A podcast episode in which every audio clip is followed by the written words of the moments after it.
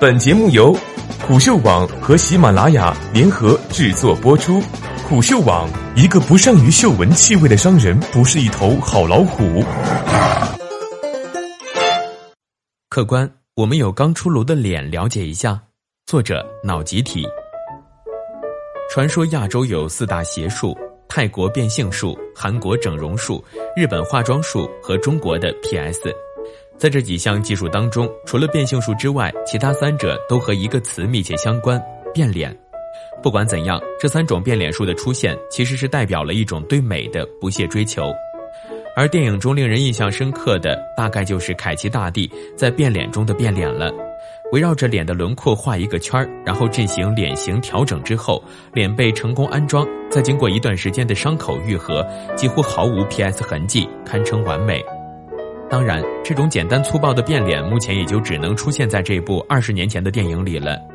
而小伙伴们见得更多的，应该是在充满了智慧结晶的国产电视剧里，一个坏人笑呵呵的把一群人送出家门，站在门口，望着他们离去的背影，慢慢收起了微笑，目光变得凶狠，然后扒下脸皮，露出了真面目。从古到今，人们确乎对易容这件事情，自始至终都充满了浓重的好奇心。首先，脸就像人们的 ID，因为它不可改变，所以人们就越发好奇，如果改变了有什么效果。同时，易容和神话故事的结合，也让它更有神秘性和趣味性。而当有人还在停留在对易容术的幻想之中的时候，有的人已经开始马不停蹄地对脸下手了。我们在电视上看到的易容术有很多，金庸的武侠小说里充满了形形色色的易容桥段，比如黄药师化妆成青袍怪客帮助梅超风和郭靖切磋，阿朱则在短时间内假扮银发老者、老妇人和家仆相继出场，丝毫没有破绽。当然，这些毕竟是小说，那么在古代到底有没有真实的易容案例呢？当然有了。《史记·刺客列传》里专门写了一个春秋时期晋国的刺客豫让，豫让是智伯的家臣，智伯待他不薄，称其为国士。后来智伯为赵襄子所伐，砍下了脑袋当酒器，豫让深谙士为知己者死，于是立志要刺杀赵襄子，为智伯报仇。在第一次厕所偷袭失败之后，豫让栖身为吏，吞炭为雅，使形状不可知，连自己的妻子也都没有认出他来。最终报仇计划没能成功，豫让伏剑自杀。为了报仇，这可能是最残忍的易容方式了。是想把全身涂黑，然后又要吞滚烫的炭火把嗓子弄废，完全让自己变了个人。今人又有谁能做到呢？豫让在历史上留下了美名，也告诉了我们直接易容是多么的残酷。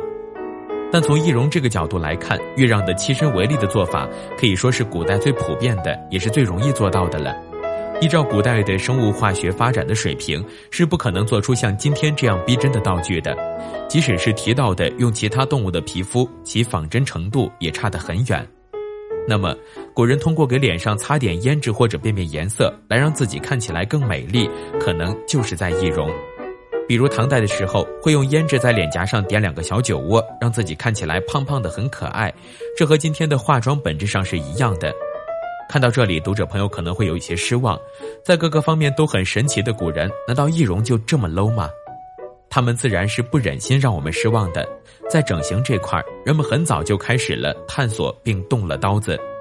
元代一名武将在战场上鼻子被砍断，一直长不好，伤口周围的肉都腐烂发炎了。最后，一名医让几个人按住他的头，咔咔几下就给鼻梁修复了。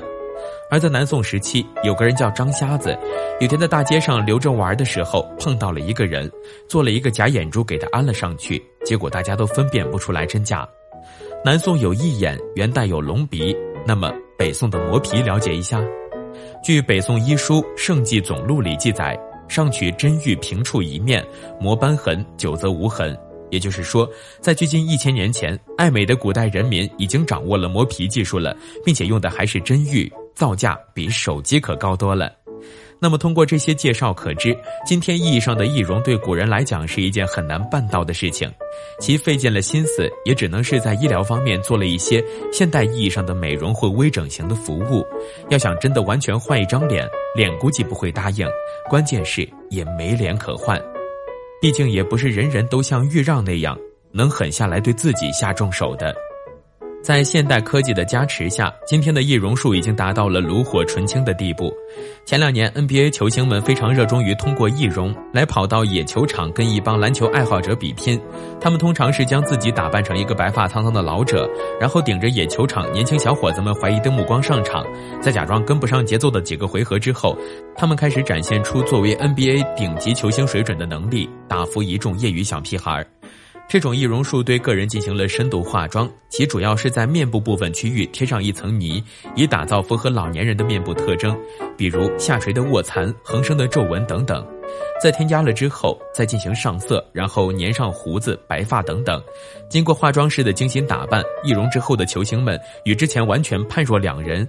即便是知名度如欧文·乐福，其到了野球场上，别人还是认不出来。这只是现代易容术的一种方式。从内容上看，其化妆所占的成分似乎更重一点儿，而完全意义上的易容，则不得不提人造面具了。人造面具学名塑形化妆，其具有非常复杂的一套工艺流程，从建模到完成要经过倒出阴膜、石膏成像、修正石膏、模型定型、吹塑面具、抛光上色，每一步都很重要，直到关系到最后面具的具体成色。其实，面具的制作成本基本上分为两大块一块是建模，一块是制作面具。建模的逼真程度影响到了最后面具的逼真效果，而面具的材料也会对成品的舒适性、效果产生影响。现在网上销售人皮面具的商家不计其数，而别人的脸看腻了的时候，人们不禁想问：能不能做一张自己的脸呢？日本的 Real F 公司就利用 3D 扫描技术来定制人脸，其利用相机对人脸进行精准读取，然后处理成 3D 图像，再将 3D 图像与手工阴模进行合成对比，最后做出一张几乎百分之百相似的人脸出来。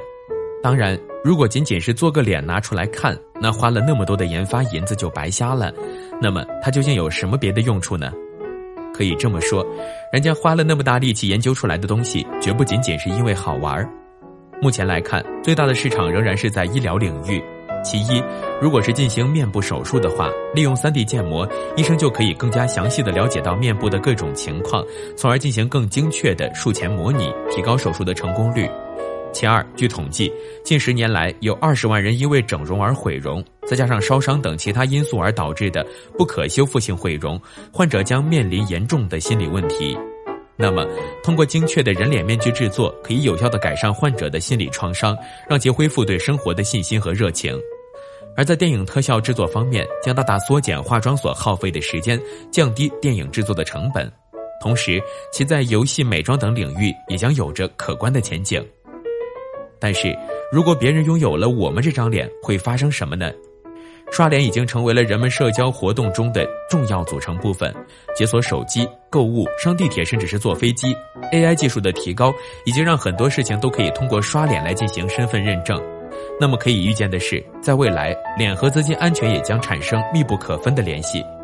如果大街上有人对你随便拍了一张照片，然后做出了你的面具模型，其将有很大的可能盗取你的资金等，甚至利用你的身份实施犯罪活动也有可能。要知道，其可是能在人脸上建立五十万个扫描点的。由于涉及到人的身份隐私，其杀伤力绝对不容小觑。所以，对人皮面具来说，其一旦泛滥而又未被管制，技术作恶将在它身上被无限放大。易容是很猎奇、很神秘，但想想在未来，有可能在某一个角落里扔着一张自己的脸，倒也真的令人毛骨悚然。